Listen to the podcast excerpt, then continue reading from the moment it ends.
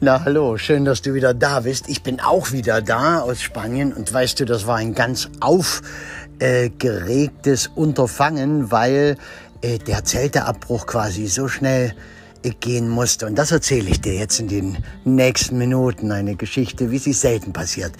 Äh, zum Glück. Und zwar, äh, wie gesagt, Spanien ich habe gerade ein bisschen an dem Buch geschrieben äh, zur Bestatterausbildung und klingelt das Telefon, ein Friedhof dran und sagt, Herr Thieme, die Angehörigen werden langsam unruhig, weil doch in zwei Tagen die Trauerfeier stattfindet und Sie sich noch nicht gemeldet haben. Und ich war wie vor den Kopf gestoßen. Ich sage, wieso? Wir haben doch gar, gar keine Feier in zwei Tagen. Ich habe nichts im Kalender stehen. Ich weiß von gar nichts. Ja, und der Friedhof war natürlich auch völlig baff. Na ja, aber Sie stehen bei mir hier drin als Redner, Redner Herr Thieme. Und äh, ja, machen wir? Ich sage, ja, gucken Sie mal, vielleicht können Sie schnell noch einen Redner auftreiben. Ich bin 1800 Kilometer weit weg. Und äh, das geht ja alles gar nicht. Und dann habe ich aufgelegt, ja, und dachte, oh Gott, ich habe das echt, irgendwie habe ich das versemmelt. Habe ich mir wohl nicht in den Kalender eingeschrieben. Ich meine, äh, ich weiß ja auch, dass ich nicht 100 Prozent äh, immer äh, alles richtig machen kann. Das kann kein Mensch. Es werden also Fehler immer passieren. Das solltest du dir auch sagen, wenn du dich mal ärgerst. Ähm, es gibt niemanden, der immer 100 Prozent da ist und immer alles perfekt läuft. Es passiert immer mal was und das ist bei Bestattungen so, das ist bei Trauerreden so und natürlich im äh, gesamten Leben überall. Immer machen wir mal einen Fehler und schön ist es, wenn wir einen Fehler natürlich nur einmal machen ja, und daraus gelernt haben. Ja, oder, na gut, vielleicht ein zweites Mal, aber dann solltest du es kapiert haben. Ja, also Fehler sind nicht schlimm, das wollte ich dir damit sagen, so die Lebensweisheit des heutigen Podcasts. Äh, sei da nicht so streng mit dir, aber finde eine Lösung. Ja, und ich habe dann drüber nachgedacht, ich dachte, Mensch, kannst du jetzt nicht bringen, ja, das... Äh, habe ich den Friedhofsmeister nach einer halben Stunde wieder angerufen. Ich sage, haben Sie einen Redner? Und sagt er, nein. Ja, keinen Redner aufzutreiben. Und die Angehörigen wollen eigentlich auch gerne sie. Und ich sage, naja, sag ich, 1800 äh, Kilometer, ähm, zwei Tage Zeit, das geht. Und das Gespräch unterwegs am Telefon. Und genauso äh, habe ich das dann gemacht. Ich habe mir die Daten geben lassen. Ach so, und weißt du übrigens, sehr schön war, der Friedhofsmeister ging nicht davon aus, dass ich es unbedingt, äh, dass ich unbedingt der Schuldige sein müsste, sondern er hat auch äh, war sich auch nicht sicher. Er sagt, naja, vielleicht haben wir sie auch nicht informiert. Kann ja auch sein. Ja, und sagte, ich bin mir da auch nicht sicher. Ja, und äh, das ist sehr schön, weißt du, es, es geht ja auch gar nicht um die Schuld. Ja, es geht nicht darum, wer die Verantwortung dafür hat. Das ändert doch am Ende nichts.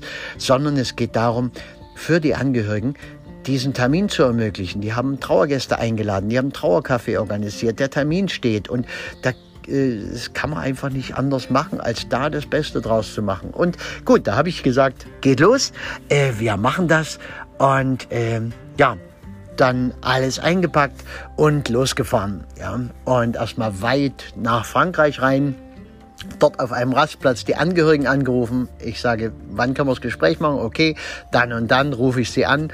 Dann äh, haben wir das Gespräch am Telefon gemacht. Mache ich übrigens ungern. Äh, ich mag gern mit den Leuten zusammensitzen und äh, das ist vor allem für die, für die Menschen schön, weil die mich dann schon mal gesehen haben und nicht das erste Mal auf dem Friedhof äh, sehen. In dem Falle war es so, dass ich schon einen Sterbefall in dieser Familie hatte vor drei Jahren und er war auch sehr dramatisch und jetzt kam eben noch ein Fall dazu und die wollten das gern auf die Art und Weise, wie ich das mache. Und kleine Werbung, ja, wie du das auch bei mir lernen kannst, nämlich ganz moderne Trauerreden zu halten, nicht auf die Tränendrüse zu drücken, sondern den Menschen Hoffnung zu geben und die wirklich mitzunehmen und so, dass die am Ende irgendwas spüren, was die gar nicht beschreiben können, irgendwie ein dankbares Abschied nehmen.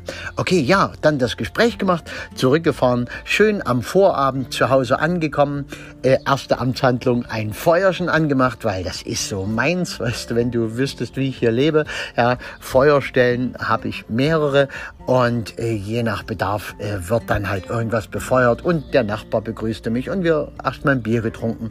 Und ja, dann immer mal ein bisschen an die Trauerfeier gedacht und am nächsten Tag dann ganz entspannt diese Trauerfeier gemacht. Die Menschen waren wahnsinnig dankbar, dass ich diesen weiten Weg da ganz schnell zurückgelegt habe, dass ich das noch eingerichtet habe. Und das, dafür bin ich wieder dankbar, weil die hätten auch können furchtbar sauer sein. Wie kann denn sowas passieren und wer ist denn hier schuld? Und solche Menschen gibt's ja auch.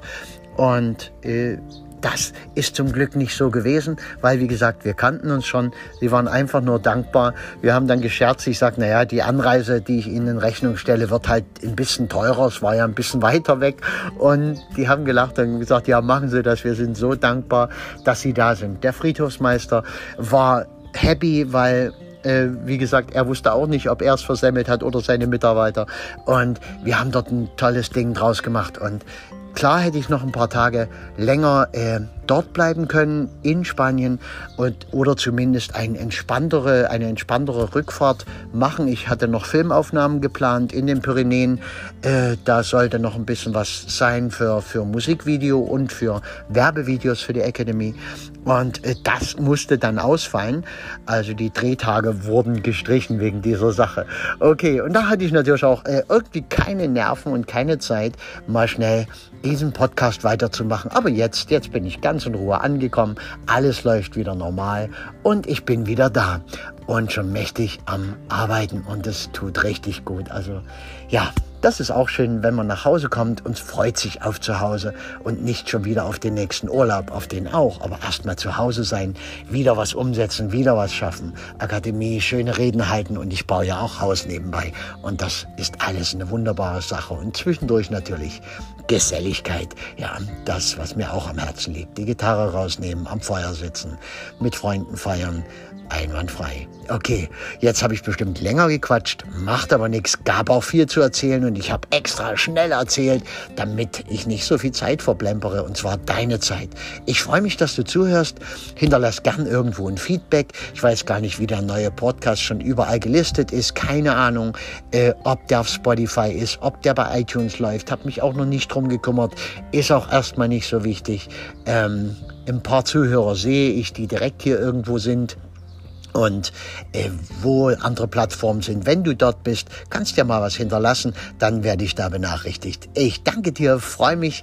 Äh, genieße deine Fehler und ähm, verzweifle nicht. Es, ein Fehler muss nicht immer zur Katastrophe führen, auch wenn es am Anfang so aussieht. Durchatmen und nach einer Weile einen Schlachtplan machen. Okay, tschüssi.